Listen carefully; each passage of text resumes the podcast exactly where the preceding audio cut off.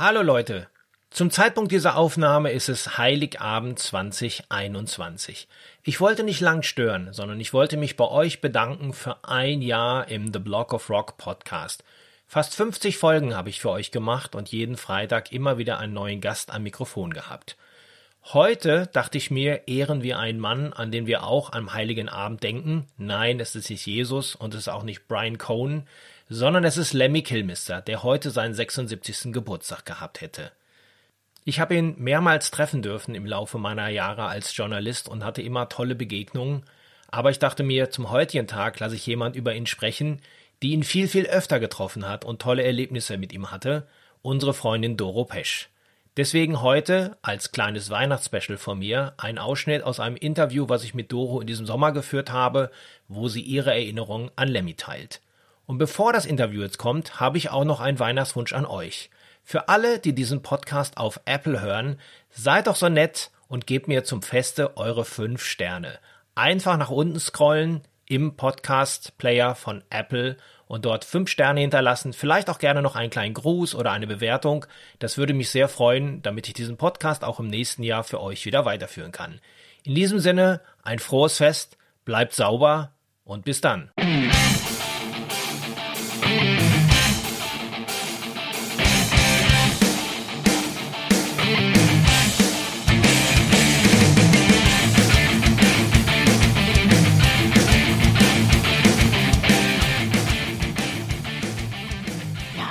Erste Mal, wo ich Lemmy getroffen habe, das war in England.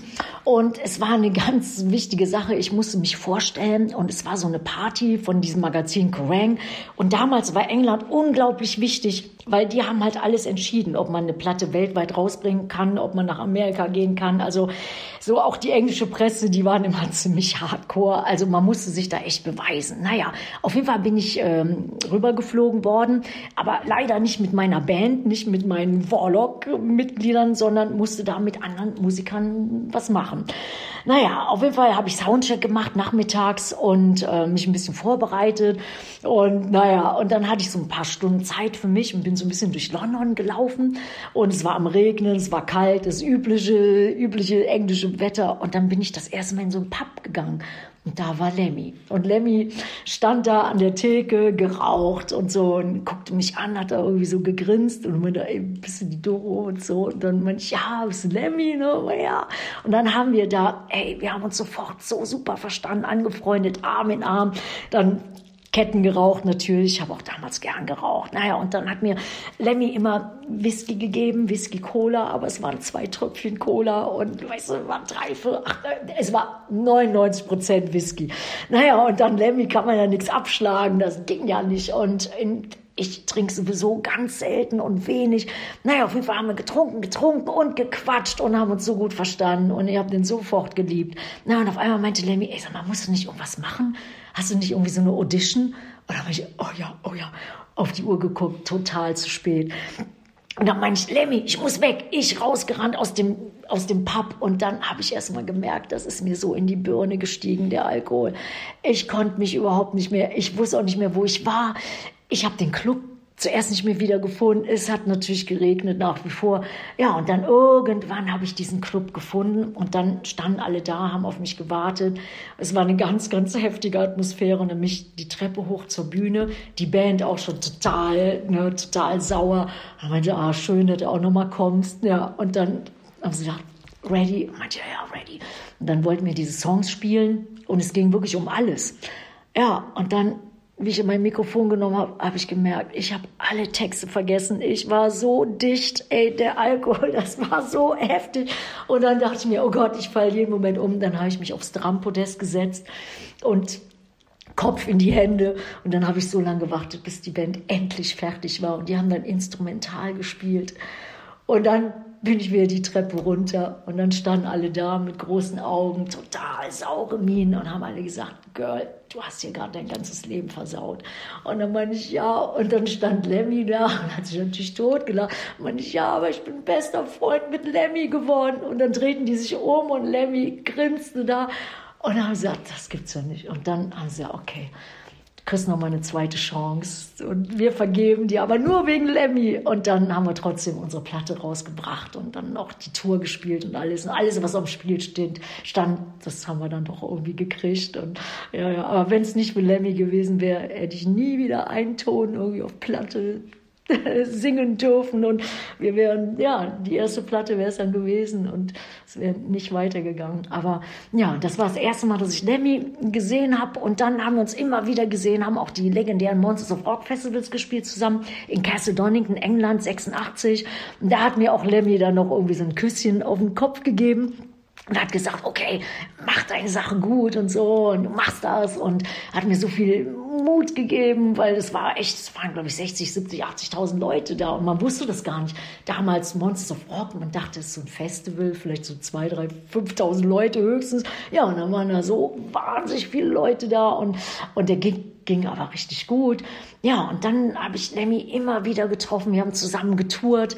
Und ähm, irgendwann habe ich diese Platte, es war Vinyl, habe ich aufgemacht, wollte mir Motorhead-Platte angucken und, und anhören. Und dann war ein Foto da drin. Und das war dieses Foto von Monsters of Rock, wo er mir so ein Küsschen auf den Kopf gibt und wo er sagt, okay, mache jetzt eine gute Show. Und ja, und dann habe ich ihm einen Brief geschrieben haben gesagt, hi Lemmy, hier, it's the German Girl, irgendwie the Singer of Warlock und vielleicht hast du ja Lust, wenn wir was zusammen machen. Ich würde mich riesig freuen. Wir sind jetzt äh, Labelkollegen, weil äh, Motorhead war auf SPV und ich bin auch gerade dann auf SPV äh, neu gewesen und naja, und habe das ähm, dem Management geschickt, den Brief, und habe aber nie daran gedacht, dass der Brief vielleicht ankommen würde oder gelesen werden würde. Und ja, und dann irgendwann ging das Telefon und da war Lemmy am Telefon und meinte, ey, Doro, ich habe den Brief gesehen, komm rüber nach L.A. Und es war gerade so eine heftige Sache, weil mein Papa ist gestorben, einen Tag vorher und ich wollte eigentlich gar nichts mehr machen. Ich war völlig am Ende. Und dann habe ich gesagt, Lemmy, ich weiß nicht, ich, ich kann nicht mehr. Mein Papa, und er wusste auch, dass ich meinen Vater so, ach, so mochte. Wir waren so ein gutes Team. Und dann meinte er, gerade deswegen, du musst rüberkommen, wir machen was. Dann kann ich dich auf andere Gedanken bringen. Und das hat er auch. Er war echt ein Engel für mich, echt. Und dann haben wir die ersten zwei Duets gemacht, Love Me Forever, ein Motorhead-Klassik und Alone Again. Das war das erste Mal, dass äh, Lemmy eine Ballade auf einer Akustikgitarre geschrieben hat und hat auch gesagt, er hat sich das nie getraut, jemand anders vorzuspielen. Und wir saßen im Hotel und mir sind echt die Tränen gekommen. Das war so, es war so sensibel und so Gänsehaut. Und dann haben wir diese zwei Songs gemacht. Und dann habe ich Lemmy immer abgeholt von zu Hause und wir sind ins Studio gefahren. Und dann nach einer Studiosession, so vier Uhr morgens, waren wir fertig im Studio. Bob Kulick hat das übrigens aufgenommen. Es war sein Studio, der auch leider nicht mehr unter uns ist. Naja, und dann meinte ich, okay, Lemmy, ich bringe dich dann jetzt nach Hause. Und meinte, nee, fahr einfach. Und so sind wir zwei, drei Wochen, sind wir einfach nur im Auto gewesen, rumgefahren. Und Lemmy hat nie geschlafen. Und dann irgendwann war ich so fertig. Ich meinte, ey, Lemmy, ich glaube, ich muss mich ein paar Minuten hinlegen. Meinte, ja, kannst du bei mir? Und dann sind wir zu ihm nach Hause gefahren. Und dann dachte ich mir, ich will das aber nicht riskieren, dass es irgendwie komisch wird, das Verhältnis und so, weil wir waren so gut befreundet und Lemmy hat mir so viel bedeutet. Und dann habe ich mich bei dem ins Bett gelegt, aber mit vollen Klamotten, mit Lederjacke, noch mit Bikerboots, so Lederhose an. Und dann meinte er, ey, was ist denn mit dir los? Und dann meinte ich, ja, ich schlafe immer so. Meiner, really? Meiner, ey, ihr deutschen Mädels seid echt, ihr seid, ihr seid eine Marke. Und dann, ja, und so habe ich dann da gepennt und dann ging es wieder ins Studio. Und es war mit eines der schönsten Zeiten in meinem Leben, diese zwei, drei Wochen im Studio. Und dann haben wir uns auch toll unterhalten. Und Lemmy war ein ganz herzensguter, ganz sensibler Mensch. Sieht ja immer aus wie so ein Raubein, aber ganz, ganz weiches Herz und total super. I love him.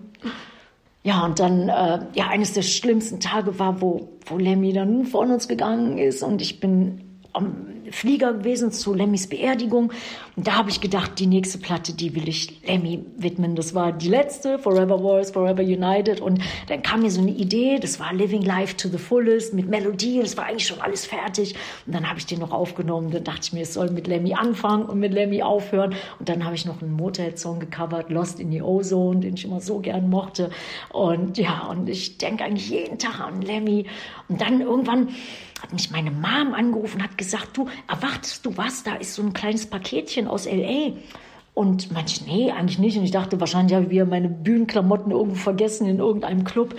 Naja, und dann habe ich dieses Paketchen aufgemacht und bin bei Tod umgefallen. Da war ein ganz gefühlvoller Brief drin und hat gesagt, ähm, es war wohl Lemmys Wunsch, dass irgendwie so die engsten Familienangehörigen oder Freunde so seine Asche kriegen. Und dann war so ein kleines Kästchen drin und es ist in so einer Patrone und da steht Lemmy drauf eingraviert und da ist wohl ein, ein bisschen von seiner Asche drin. Und das habe ich gerade zugeschickt gekriegt und ähm, das war das war unglaublich. Also das ja hat natürlich den allerbesten Platz bei mir und ja und da ist auch so ein, so ein kleines Schmuckstück ist da dran. Also man kann es an eine Kette tun, aber dachte ich mir oh nee, auf einmal wenn ich das irgendwie verliere oder so und dann dann ich lasse es lieber an seinen Platz und so sehe ich Lemmy jeden Tag so in dem Bild. Ich habe ganz viele Bilder und Poster und alles und so und dann halt ja diese diese Patrone mit der Asche ist echt unglaublich, ja.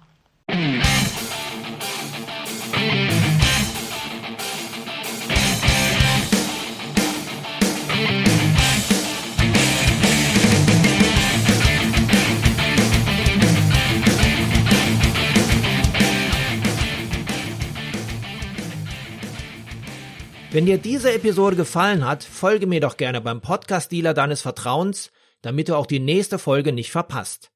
Du bekommst die ganze Staffel als kostenloses Abo unter anderem bei Spotify, Apple Podcast, Amazon Music, Deezer, Soundcloud, YouTube, dem Podcast-Portal von Google oder natürlich über meine Homepage theblogofrock.com. Höre dir dort auch die bereits veröffentlichten Stories an, denn jede Woche gibt es hier neues Futter. Und vor allem, erzähle es deinen Freunden und teile die frohe Kunde auf Social Media. Alles klar? Dann hören wir uns ja wieder beim nächsten Mal. Bis dahin, keep on rockin'.